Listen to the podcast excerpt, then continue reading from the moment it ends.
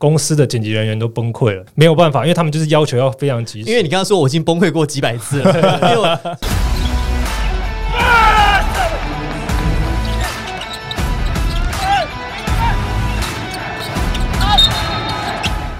话题人物对号入座，坐哪里？球场第一排，耶！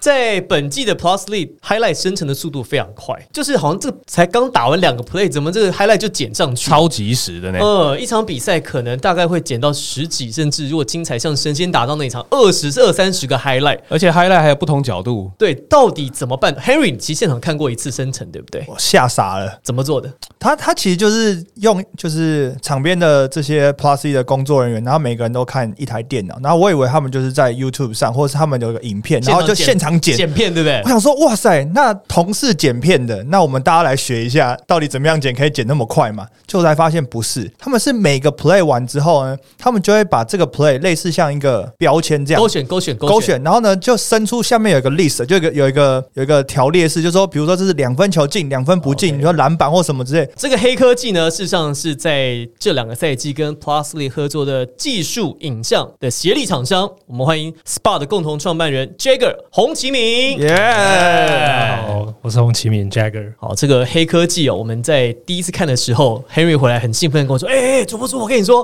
我今天看到一个东西超屌的。”然后他跟我形容之后，我当下第一时间还不太能够理解。我在现场看到这个联盟的工作人员操作了一次之后，我大概知道说：“哦，原来是这样子。”我们请 Jagger 来介绍一下当时怎么会想要跟 Plusly 合作的这个念头。然后另外，呃，听说这个技术你的发想的来源是什么？呃，其实应该说，这个在国外，其实我自己也很爱看 NBA 的 highlight 嘛，然后也一直会很好奇说他们是用什么方法去做的。那当然自己在会去查询一些产品之后，我就会发现到说，哎，其实原来他们是做到很妥善的标签化啦，就他们会把整场的影片，像假如举个例来说，就假设你去虾皮电脑店，那他们现在都是要自己找货物嘛，那你要找货物的时候，你一定会去找标签，所以这是最快的方式。那我们的服务其实就是帮助 Posty 在呃整场两个半小时的赛事，把他的影片每一段大概会有一百到两百个短片都做好标签。所以当他像您你们刚刚提到的，他们在做 highlight 的时候，他就可以勾选说，好比说林志杰两分进啊，张宗宪失误等等，他就可以把这些东西很快的筛选出来，形成一个 highlight。这是当初的一个想法。所以我是不是可以这样讲，用比较听众比较能够理解的方式来白话文来比喻的话，就有点像是把每一个 play 每一个 play 上条码。对，没错没错。那你在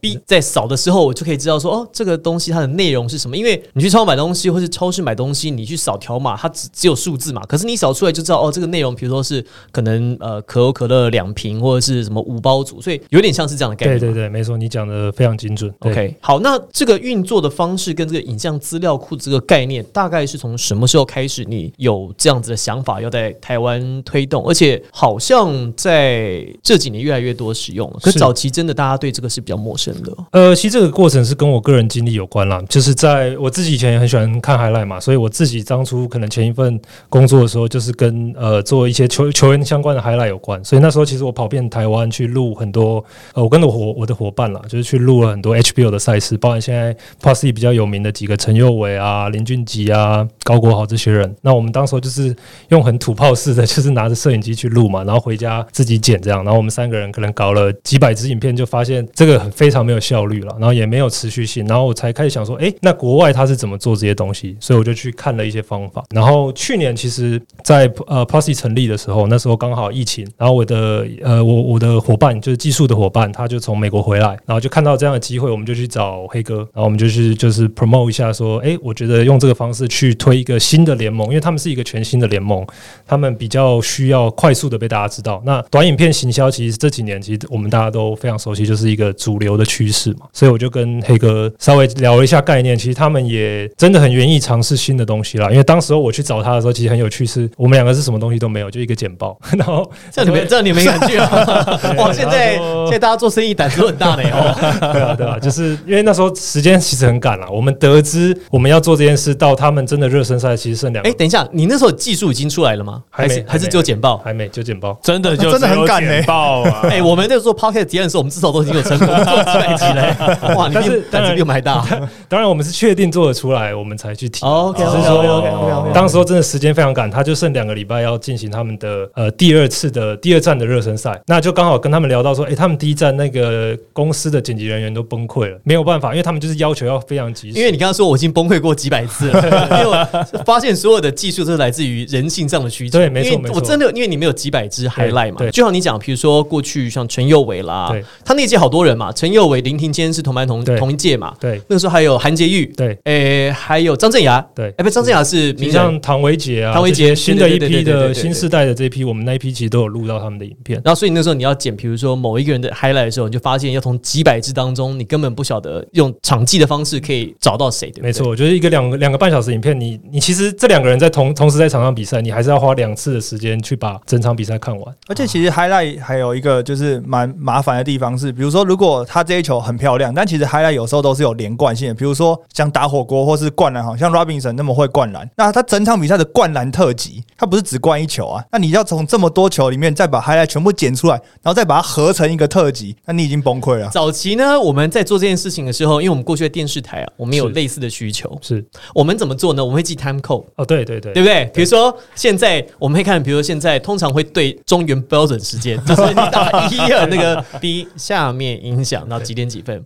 我们会把那摄影机时间对到跟中原标准时间一样。对对对。然后我们手表、手机现在都是对那个中文标准时间嘛，网络对时，所以我们就会看，比如说现在是好下午三点二十二分的时候发生什么事情，我们就写零三二二，嗯啊几大概几秒，然后发生什么事情写写写写。然后我们写完之后呢，我们在这袋子，比如说拍的时间可能拍半个小时，但我剪出来的画面有可能只需要两分钟啊。对三十分钟你要捞出两分钟来，我们就记摊扣，就写满两张满满的纸，然后勾勾勾勾勾勾到哪些，然后跟那个剪接师说，哦我我要这些这些这些。其实你现在做的动作就只是把写 time code 的事情把它变成数位化，没错，没错标签化就是就是根据他们现场记录员原本就有在做的事，然后去记录像他按下这个数据的时间，然后也是像你说的 time code 的概念，然后就可以找到这个片段。那只是说，当然他们每一场去做这件事的时候，就会形成一个资料库嘛，就是未来他这不管在调用他想要用的影片啊，或者是他想要做任何有趣的 highlight，好比说他们也会做一些比较失误，就是好玩的，比如说有些倒在地板上哎、对，这个怎么标签？这个怎么标签？这个就是他们会自己用人工去标签，就比如说他像你这刚刚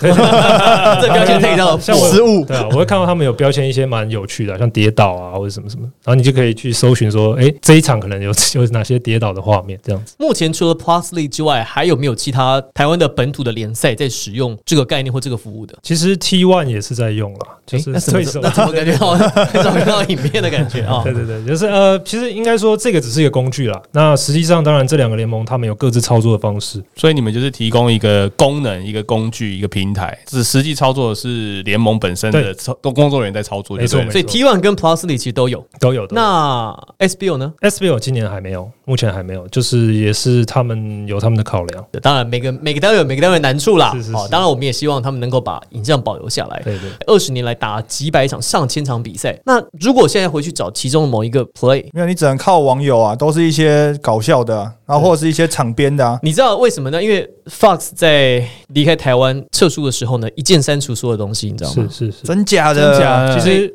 这个点也是我当初说服 Plus 一个蛮大的，我觉得利基点了。我那时候就有跟他们提到说，其实国内过去的联赛的所有的影片这些资料都是保留在电视台，那这些其实这些资产是属于联盟非常重要的东西。未来在不管这些电视台会来来去去嘛，你可能跟不同电视台合作，可是过去他们都是把这些资料存放在电视台，那你要调影片，你甚至都要透过电视台。没错，对，那现在 Plus 其实你可以看到他们行销人员，诶，开电脑上网连上我们平台，他就可以自由运用他们自己的影片。我觉得这个超有趣，因为事实上，不论是中职、Plus League 啊，或者是任何的比赛，HBO、UBA 大小比赛，其实版权都是属于联盟所有，你知道吗？你你委托这个电视台播，电视台并不拥有这个版权，电视台只拥有这个这个赛事的播播放权。播放权或播映权。是而且播映权只会在这个你的合约走完之后你就没了。比如说我合约是签三年，三年之内我可以重复播，或者是我可以使用，但三年之后，事实上你是没有使用的权利，你使用你要透过这个联赛。那其实 SBO 你看打了这么久，其实你说过去这些资料，他们可能真的要透过电视台，他们自己有没有存档，我不确定。但以合理的推算来讲，应该是没有。应该是没有，对 对，应该是没有。以合理的推算，我我自己初步了解都是比较多是比较传统的保留方式啦，像硬碟啊这种，录影带，对比较容易可能会发生一些问题的储存方式。那现在我们储存 POSI 的都是在云端，所以基本上就算我们公司不跟他们合作了，这些资料都还是可以原封不动转移回去给他们。我刚刚为什么要讲说，我认为这件事情很重要啊？特特别对于接下来我们可能要找一个历史的画面哦。这个接下来如果没有做影像标签这件事情，它会有两个难处。第一个是你就算你保留了资料，但是呢，这个片海茫茫啊，你去哪里？就比如说，好像那个你要找一个这个东京热的片，那你怎你你没有番号，你怎么找到谁演过谁的东西 对不对？对好，番号就是直标签。接一点可以说番号我们节目百分之七十是男生了，OK 了哦。OK，OK 好，那第一个是这样，你没有你没有番号，没有不是没有没有标签啊没有标签找不到这个片片海茫茫。第二个是你必须要保留下来。对，那你如果没有保留下来，什么都没有。像 Fox 体育台的状况就是，反正现在我也离开了，没关系，一键删除豁出去讲，真的是一键删除哎、在十二月三十一号那一天，一键删除所有的东西，可是他们没有版权，他还是要照删啊。因为他觉得那不是我我你留在我电视台的东西啊，啊那你没有你没有 copy 那是你家的事啊对啊，我要删我家的东西对啊。哦，包含像过去这体育台在前七八年转播了很多学生的比赛，UBA 跟 HBL，那刚好都是这些，比如高国豪啦，像现在很红的林俊杰啦，他们在高中、大学的比赛一键删除，因为篮协或高中体总如果没有保留的话，网络上如果找不到的话，这些东西就就没了，就没了，没了就没了，你完全找不到，其实很可惜耶、很可惜啊。而且这个我觉得对于球迷来讲，其实我觉得这种影像分类啊，有两个不同的面向，一个是对就是球迷嘛观众，那另外一个可能就是比较深入一点，可能是对球队或者是对球员个人。因为像你对球迷本身而言，他可以保留一些过去很精彩的比赛或是很精彩的画面嘛。那对球队而言，可能就是拿来做一些，比如说战术啊，或者情收啊，甚至一些球员动作的一些进阶数据，的养成嘛。那这两个是不是在这个数据上面也会呈现不同的面向跟使用就不同的方式？对，就是说简单讲，进阶数据的生成跟分析，影像的资料库内容，比如说你把它做标签化，它可以怎么去帮助它，可以怎么生成？呃，就是在其实大部分还是在标签的效率上面去做帮忙了，因为像这些数据都既然都已经有了，那像刚刚提到的进阶数据就可以去分析说，诶，张忠宪两分进，那他甚至他这个两分进是怎么进的，包含是切入进的，是是跳投进的，是经过一个 hand off 进的，一个挡人进的，这些东西都可以去做更细部的标签。可以帮我们简单再更详细，或是更白话说明一下进阶数据是怎么样去产生出来的？它是经过呃我们一些 box score 的一些去演算推算吗？还是说你需要真正去看到画面，然后再去辨别它？目前进阶数据做法有分两类啦，一种是从基本数据可以生成的，就是你可以直接透过一些公式去演算出来的。那另外一种透过影片的，就是我刚刚讲到的这些呃比较细部的，它是做什么动作去完成进阶数据的这个东西，就是透过影片资料库。那我们的呃系统就可以帮助在联盟如果有请到这些可以做标签的人啊，他们就可以很快速的使用，而不用像要整场去看。好，比如说 NBA 现在很多进阶数据嘛，我们看到有一些，嗯，比如说哦什么 off dribble，比如说这个这个球员他在运球之后，比如说像像最近很红的 DeRozan，DeRozan 在中距离，还有他在运球之后拔起来中距离的急停出手的命中率全联盟最高，这个东西是怎么算出来的？基本上以 NBA 就我了解啊，如果没有错的话，就是他们会有一个团队在赛后的一天左右去把这些数据全全部整理出来，然后当然他们也有系统跟一些科技去辅助了，所以当然这个效率会非常快。那再来就是他们这些数据的应用上，不只是在帮助球队分析球员进步，甚至在行销上，很多赛事他会用这些数据去宣传他的比赛，所以他们的数据的量就会在越来越多。所以这些这个团队他们是要每一场比赛都去看，然后拿去发生什么事情，他们再去标签。没错，没错。因为我看过一个数据是说，比如说这个球员在这一波进攻里面，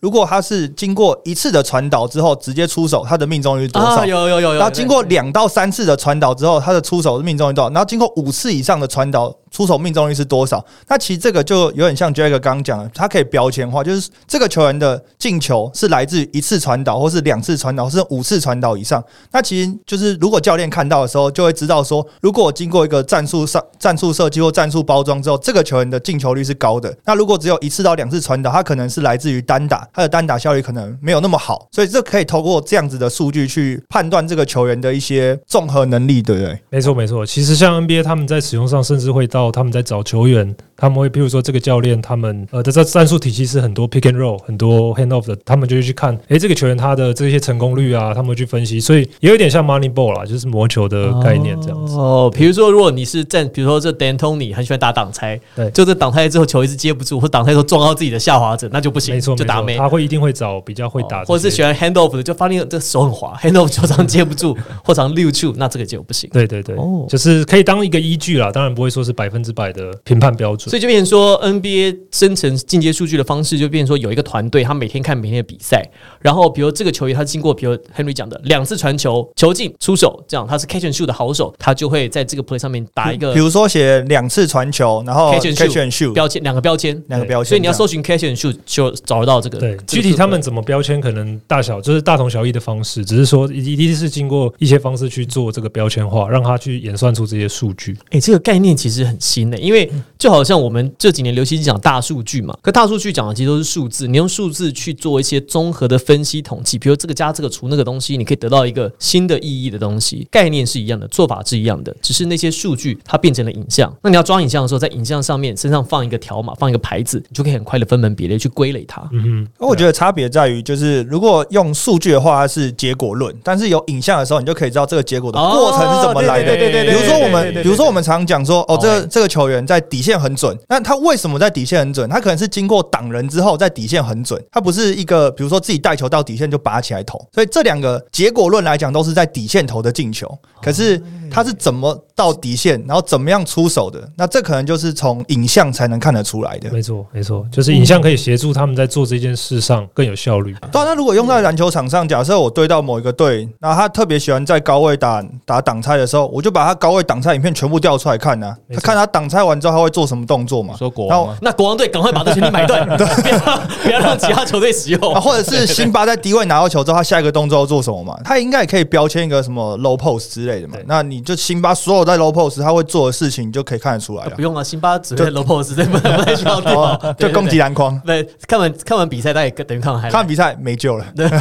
不，因为无解。辛巴的还的标签只会有一个 low pose 啊。你对防守方来讲有还是有那个去了解说？辛巴是怎么不进的或而且还还有就是辛巴怎么样在 low post 拿到球的啊？怎么样？他怎么样情况下两分不进？对然后标签叫两分不进。对啊，两分不进啊。然后还有怎么拿到球的啊？像刚刚 Henry 提到的这些比较呃属于球队自己想要加的标签，其实 NBA 他们的他们的所谓的影片分析师都会做这些最基本的工作，然后再去得到他们后来的一些结论。所以这些其实他的也是他们的工作的过程啦。诶，那哪一队就是用这样的服务用的最多？呃，使用上其实要分行销跟球队分析啦。在行销层面，其实现在六队都蛮积极在使用的，因为他们客场比赛有时候可能没有人力去现场拍，他们就是就是行销人员就会用我们平台我。们当然在问的是训练啊，训练的话，当然其实就跟战机蛮直接啦。我们我自己目前看一些数据，就是富邦会用的最多啦，因为他们自己在呃教练团的配置上也是比较完整，然后也比较有时间去看蛮多不同队的一些组合这样子。哦，对哦，他们有几个专门就是一直在剪片，一直在他们分工比较细啊，所以 OK 对，不过其他球队也都有在使用了，就是慢慢这些其实影片其实很多教练都有在用，只是说他是不是用我们平台来做，也许有些有在用，只是我不知道。可能有些还是土法炼钢啊，还是用剪的啊用剪的，自己剪这样。对，应该还是有，应该哎、真的哎、早期不要说早期，其实现在很多篮球教练，特别是他有从这个助理教练或者是不是总教练的职位慢慢升上来，这种中生代的，大概四十岁到五十岁这些教练，应该说三十五到四十五这个区间的教练，哎、每个人都是都是爱德华剪刀手哎、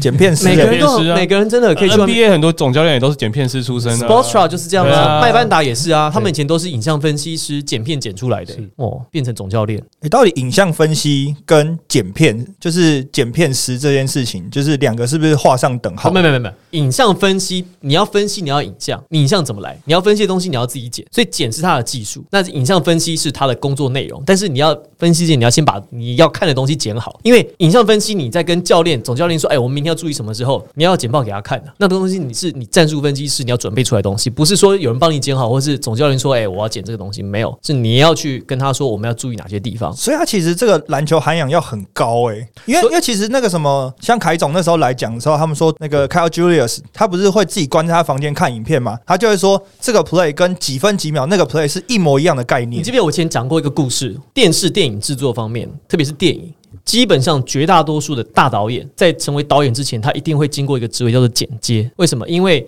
当你在剪片的时候，你会发现说，哎呀，这个导演拍少了一个东西少拍了一个什么东西？哎，这个导演他这个部分多拍了很多。像你也是啊，你剪那么多片子，你就知道，看我们很多废话被剪掉，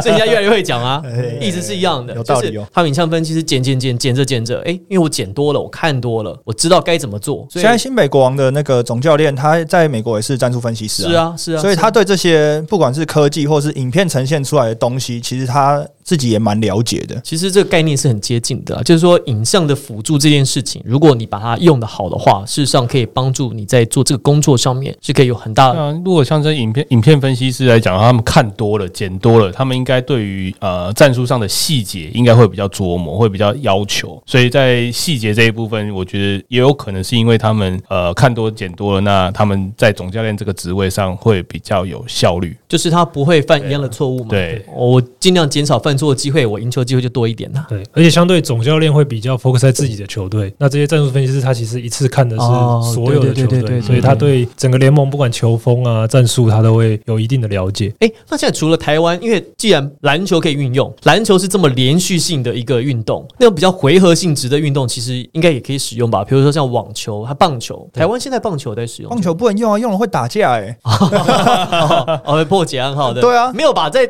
不是回家及时嘛？假如说回家看可以啦，赛后呢，在做分析的时候啊、但我有一个我有一个很好奇的事情，我一直很想要问，就是比如说在篮球场上，进攻方扣一个战术，那防守端看到这个战术之后，因为他们一定会做了很多沙盘推演嘛，所以他比如说扣完这个战术之后，防守方一定会知道说对方要打什么战术，我应该怎么站，然后会互相提醒嘛。那这个在篮球场上好像是一件很合理的事情，可是，在棒球场上，你在二垒突然看到捕手打一个暗号，哦，为什么我不能跟打者讲可以啊，可以啦。啊？你不要被抓到啊！你抓到你你抓到他就畜生球就往你身上来啦！对那为什么会这样子？他们觉得不讲武德、啊，这棒球不讲武德棒棒球比较多不成文的规定啊。可是，对啊我一我的我也是自己做功课哎、打全垒打也不能够太摇摆啊，对啊，不能甩棒啊。对啊，奇怪。一方面，我觉得棒球是它在不管是速度上跟那个路径上的规范是很严格。譬如说，你知道他要一垒往二垒跑，他就一定要往这里跑。但是篮球，你比如说你知道他是牛角战术，他还是可以做一个哎、突然一个背挡，然后走另外一个方向，变化多端，对对对。哦，所以差异在这边。然后再来说，棒球之前被骂的那个暗号的问题，它其实当然它是用科技去去偷了。太古达人，对对，如果你是用真的在场上像你们刚刚提到的这些例子的话，那顶多就是被畜生球，可是也也不是一个真的被规范不行做的事情。不可以用电子作弊啦。对对对，但是如果说，产品去，对对对，我说我扣了鹰眼，看到你的暗号，那就算你，那就算你衰，衰归衰，但是要招呼的还是要招呼那。没办法、啊，本来就是这样啊那。就是一个见效转身器的概念。你可以偷看，我也可以丢你啊，对很正常的嘛。可是好，那讲了，那棒球现在有没有使用标签化的的的应用案例呢？其实国内也是有在跟中华职棒有去谈过了。对啊，那都是也也是在过程上了，有做过一些测试，然后其实效果也不错。那现在当然也他们也会有他们想要什么时间点导入啊这些东西，哦，所以我们可以期待好消息了吗？因为很多篮球迷也是棒球迷哦。这个就要看他们的决定，因为这个这个不管是棒球，其实是比较复杂的，就是包含他们转播权利啊，联盟是不是拥有这些权限，这个跟目前 Posy 的比较清楚的状况还是有点不一样。台湾推广上呢，有没有碰到什么样比较辛苦的地方，或者是你觉得这件事情它普及上最大的困难可能是在哪里？普及上当然是影片它的本身成本上不会那么低啦，所以一般真的说很小型的比赛，或是很就是他们没有比较没有资源的，我们有时候想帮助也 也会因为这些因素去遇到一些困难。以以直男来说，那就是会有它的限制，市场大小本身就已经是固定的，就是 就是我我还是必须说实话，就职业化之后，然后大家资源进来，对于整个环境产业都是不错。但是我其实在这一两年就发现到，就是可能过去因为有一大段的空窗期吧，所以其实，在职业内的呃，像我们这类的厂商，其实相对竞争都比较少。那竞争少，其实就会发现到，就是有时候你自己也比较没办法进步了。像我们也是啊，没什么呃没有啦，竞争很激烈，竞争很激烈，好不好 激？烈哦，这这还拜托大家多多支持。对，那我就我呃，我其实想要问的是说，在几年前你投入这个事情开始创业的时候，在二十多岁嘛，那这个市场其实一直不是那么好？篮球市场在台湾过去觉得哇，这个谁做谁倒。你怎么有勇气做这样的事情？呃，其实我自己很喜欢打篮球啦，从小，然后当然我也不是说是可以当职业球员的那种条件，所以我就是打打社团啊，然后但后来就是觉得，哎，篮球带给我很多在成长上的一些经历，所以我就觉得，哎，我可以用我的能力去付出。现在篮球界有这些机会的话，那我就去把它做好，就是看到有缺的地方，有空缺的的坑，我就自己去把填满。我觉得其实这个蛮难得的，因为其实除了 HBO 甲组以外，或者 UBA 八就是甲组以外，那其实乙组的比赛基本上没有转播就算了，也不会记录下来。我跟你讲，我现在我现在还留着我高中打乙组时候，对啊，可是你说像你说像林志杰、像蔡文成这种刘真，他以前都打乙组的，根本不会有人知道他，除非像这种高中教练或是大学教练，就是很勤奋的去跑球场以外，根本不会有球迷知道他。如果他没有打出来，他就不见了、欸。所以其实现在的学生运动员就蛮幸福的，除了你说甲组这边有照片、有影片，然后还有这些数据、这些等等的，他其实都很幸福、欸。其实我后来看到自己打球的样子是手机 iPhone 出来之后，你比较可以会拍，因为以前你要拍的话拿个摄影机去很麻烦。对，那我才知道说，看原来打球是这个鸟样，以前都觉得自己很帅。小时候都会幻想自己哇，crossover 对很很幅度很大，对，他发现说，我怎么晃来晃去在原地啊？对啊，就是影片可以看到一些细节。没错，没错，没错。而且我有一个蛮好奇的事情，就是因为你喜欢篮球嘛，那你有很多热情。可是当你要把这场比赛系统化的整理、标签化的时候，你会觉得看这场比赛没有那么有乐趣。对啊，其实讲到这个，我前一阵子才跟我朋友在讲这个话题，就是我记得我小时候第一次到那个红馆去看 SBO 的时候，哇，那超级兴奋，然后就是第一次看到陈信安啊这些人，哇，我是真的就觉得很兴奋。那现在有点去球场都是有点担心，哎，等下系统会不会要出什么错啊？那这些就是你你变成当你真的把它变成职业的时候，你的过去的一些热忱是势必会被消磨掉。现在偶尔我会自己私下就是以球迷买票，然后进去看。你必须要抽离那个身份，然后你以球迷的姿态，像我们旁边讲讲乐色话，有没有？嗯然后调侃一下啊，然后笑一下，其实那个比较会有看球乐趣。没。错，没错，呃，Jagger 在进入这个产业的时候，大概刚好是篮球陷入谷底的时候，对，差不多差不多嘛。多那是 SBO 的球星都都离开了。对，或者啊是差不多要戒退。那收视的场次啊，跟进场人数其实也一直在下滑。对，那不过其实这两年感觉上好像也因为不论是社群的行销啦，大家球迷的捧场啦，其实好像渐渐这个产业有点这个从谷底反弹。是。那你觉得你在这个过程当中，你有没有觉得说啊，我是其中的一份子？因为我的这个影片推一波，可以让这个球赛快速的被被理解、被看到，然后觉得说，哎，在这当当当中你是有功劳的，然后觉得说，哇，蛮不错的。嗯，我其实是有贡献的，会觉得因为这样而自豪吗？会啊会啊，其实多多少少因为自己也喜欢篮球，然后自己的产品可以在其实台湾历史上的一个职业联盟被应用，然后当然会觉得蛮光荣的。对，下一个下一步计划呢？有有下一步计划当然就是把别的产业或者是别的应用有没有目前在发想的，或者是觉得比较有趣的，跟我们分享一下？其实就是我刚刚讲到的那几个，是我们也只有像会议啊，会议其实像他们也都会录影嘛。现在会议很多线上的录影，那你怎么很快速的去整理一个会议的记录，然后甚至可以寄给所有的与会人，就是也可以说是课程也都 OK。那这些东西其实都是一个产品可以做的事情。然后其实我们的架构已经差不多一样，只是说这些标签要怎么用不同的方式去做而已。像现在因为疫情的关系，很多那种线上课程嘛，就是让让学生们在网络上看看看老师在讲课，其实这应该就还蛮适合对的，嘛。蛮适合的。像他们都可以结合呃及时的逐字稿啦，然后或是根据他的一些片段，就是根据他的课程去帮他分类，譬如说第几页的时候是哪一段啊，这样子他就可以很快的去看。我第五页我看不懂，我马上去调影片出来，就嗯类似这样那你。好认真哦，第五页看不懂同学，那我看第六页 我说看不懂认真的学生看不懂当没这一页直接跳过。我以前念书都这样。哎妈，我看完了，一本花了三分钟，然后每页翻过去。只有第一页跟最后一页。对对对，好了，我们非常开心，在这期节目邀请到 Jagger，也是 SPA 的共同创办人。这一季呢，他们的影像技术呢跟 Plusly 合作，所以让大家你们看到的 highlight 都是从这边生成的哦。怎么样让大家在 IG 上面很快的看到这个 highlight？那过程呢，我们跟大家分享，所以很多有趣的故事在这一集呈现出来。那非常谢谢 Jagger，谢谢柏林。我是 Tony，我是 Henry，我是 Jagger。你心中的 highlight 制造机是谁呢？